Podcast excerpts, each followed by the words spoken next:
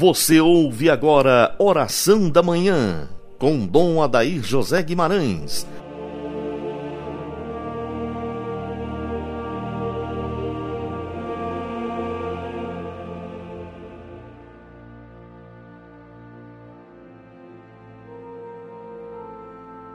Ave Maria, Virgem poderosa, Imaculada Conceição, Rainha das Vitórias, que as vossas lágrimas de sangue destruam as forças infernais que se levantam contra o ouvinte do programa Oração da Manhã. Diletos e amados irmãos, iniciemos em nome do Pai, do Filho e do Espírito Santo. Amém. Deus abençoa você, abençoa seu dia, seu sábado, abençoa você que nos ouve pelo WhatsApp, pelo Facebook, pelo YouTube, você que nos ouve pelas frequências moduladas, ondas desta emissora que transmite os nossos programas.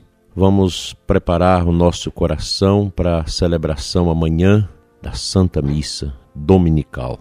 Hoje lembramos um santo muito popular na nossa igreja um santo também muito amado, muito querido pelo povo católico, que é Santo Antônio de Lisboa e de Pádua. Este santo que deixou como grande legado do seu exemplo o amor à Sagrada Escritura, a pregação e o amor à Eucaristia.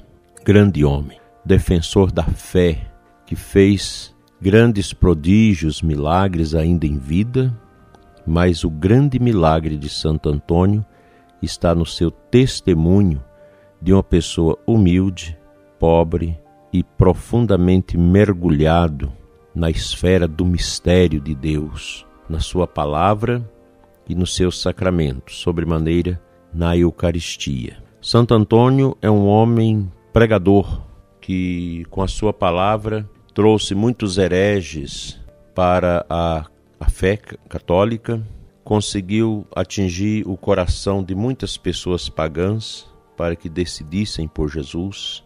E por que o sucesso da sua pregação? Por causa da intimidade com a palavra de Deus. A intimidade com o próprio Deus. É um homem de adoração. É um homem que o coração se confunde com o coração do próprio Cristo.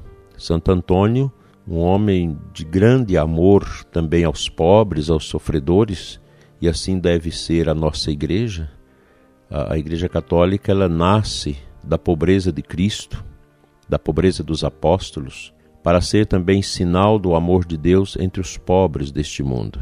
Quão importante é para a nossa fé essa abertura do nosso coração para as realidades dolorosas que atingem a vida, as famílias de tantos lugares do nosso mundo.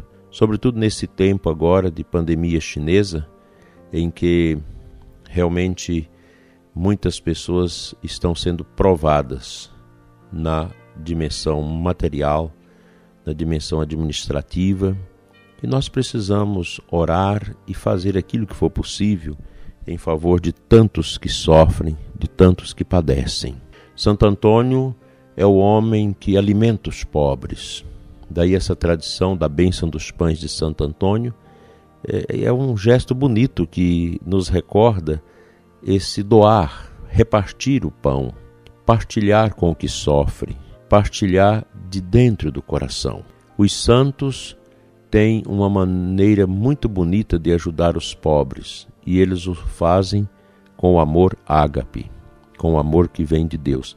Assim deve ser a atividade caritativa da Igreja dos Católicos, uma atitude ágape, que brota do coração de Cristo. O nosso amor aos sofredores, aos pobres, a nossa dedicação a eles não pode vir por outros caminhos senão o, pelo caminho da nossa configuração a Jesus pobre, que está sempre a socorrer os pobres. Os pagãos, as pessoas que não são cristãs, quando ajudam, geralmente elas o fazem por uma questão de convicção ideológica ou por interesses também. Muita gente que faz as coisas tem atrás de tudo um interesse, muitas vezes ideológico e político. Político, quando as pessoas querem aproveitar da ajuda aos que sofrem para angariar apoio político, voto. Ideológico, é quando as pessoas usam os pobres para implantar suas ideologias. Nós conhecemos muito bem isso. Eu particularmente eu acho que não há necessidade de dizer que nós temos que ter uma opção preferencial pelos pobres. Isso já é da natureza da igreja. Quando cunharam essa expressão opção preferencial pelos pobres, significa que nós não estamos cumprindo com aquilo que é da nossa essência. A igreja foi sempre a dispensadora do ágape, do amor de Cristo pelos que sofrem, sem nenhum interesse, mas apenas obedecendo aquilo que o Evangelho do Senhor toca o nosso coração a realizar. As portas de nossas igrejas sempre foi o lugar dos pobres. A igreja sempre foi a mater et magister, a mãe e mestre do serviço social. Quem começou todos os trabalhos sociais no Ocidente foi a igreja, o cristianismo. Hoje nós vemos essa campanha orquestrada, em razão do globalismo e da nova ordem mundial, que quer destruir esses três grandes pilares que construíram, que edificaram a civilização ocidental: a filosofia grega, o direito romano e o cristianismo. Essas três forças edificaram a nossa civilização, que hoje é colocada em xeque, que hoje é ridicularizada, é banalizada. Banaliza-se a filosofia grega, que é a base do pensamento, para colocar outras configurações que atendem a preceitos ideológicos. A desconstrução da organização do direito romano, para impor novas realidades, novas concepções que ferem o princípio da verdade. E o cristianismo, que é tido como uma usurpação, que é tido como um atraso, que precisa ser eliminado a partir desta configuração que se faz da vida familiar cristã herdada também elementos positivos do judaísmo, e isso hoje é colocado em xeque. Então nós precisamos, a exemplo de Santo Antônio, fidelidade à palavra, prática da palavra de Deus, das virtudes, para enfrentarmos esse tempo difícil que está cada vez mais se agigantando sobre nós. A fé nos leva a caminhos bem mais longe do que a ideologia, do que a politicagem, do que muitas concepções que são uma verdadeira afronta à verdade, à revelação bíblica e aos princípios imutáveis da virtude. Vamos ouvir a palavra de Deus.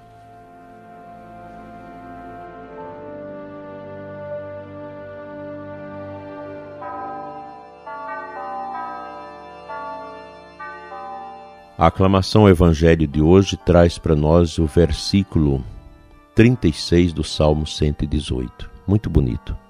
Inclinai meu coração às vossas advertências e dai-me vossa lei como um presente vantajoso. Nós temos todo esse processo agora horrível de crítica ao cristianismo, essa cristofobia que cresce no mundo, o ódio a Cristo, o ódio à igreja o ódio aos cristãos, o ódio à tradição também judaica, da qual nós herdamos a revelação do Antigo Testamento, tudo isso hoje é colocado em xeque por esses movimentos ideológicos anticristãos, anti-verdade. E nós, como cristãos, queremos afirmar o nosso amor à lei de Deus. Nós precisamos da direção que Deus nos dá. E ele nos outorga isso através da sua palavra, da Sagrada Escritura, que o coração humilde acolhe para viver à sombra da verdade. Somente Deus é a verdade. Ele é a veritas, a verdade que nos liberta, que nos santifica, que nos renova. Quando Jesus nos diz que nós, ao conhecermos a verdade, ela nos liberta, é isso mesmo que ocorre. quem é de Deus se torna diferente, não melhores do que os outros. Nós não somos melhores, mas nós somos diferentes porque é a lei do Senhor que compraz no nosso coração e nos dá a direção do caminho certo. Assim como Santo Antônio viveu a obediência a Deus, às leis de Deus, que eu e você, prezado ouvinte, possamos aprender com ele a viver essa grande verdade. Que a Virgem Maria e Santo Antônio interceda por nós. Oremos.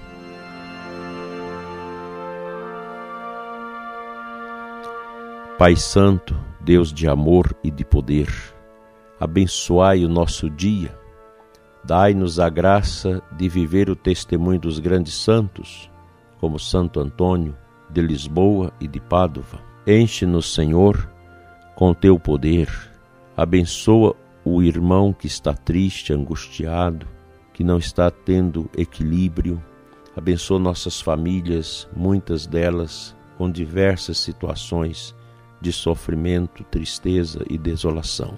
Toca os nossos corações com o desejo da fé, para que amanhã nós possamos participar piedosa e santamente da missa. Fica conosco, Senhor, encha-nos com teu divino amor e toque o coração dos que choram, para que se alegrem. Por Cristo, Senhor nosso. Amém pela intercessão da bem-aventurada Virgem Maria de Santo Antônio de Pádua e de Lisboa, abençoe-vos Deus Todo-Poderoso, Pai, Filho e Espírito Santo. Amém. Um feliz sábado, um abençoado domingo e até amanhã, se Deus quiser.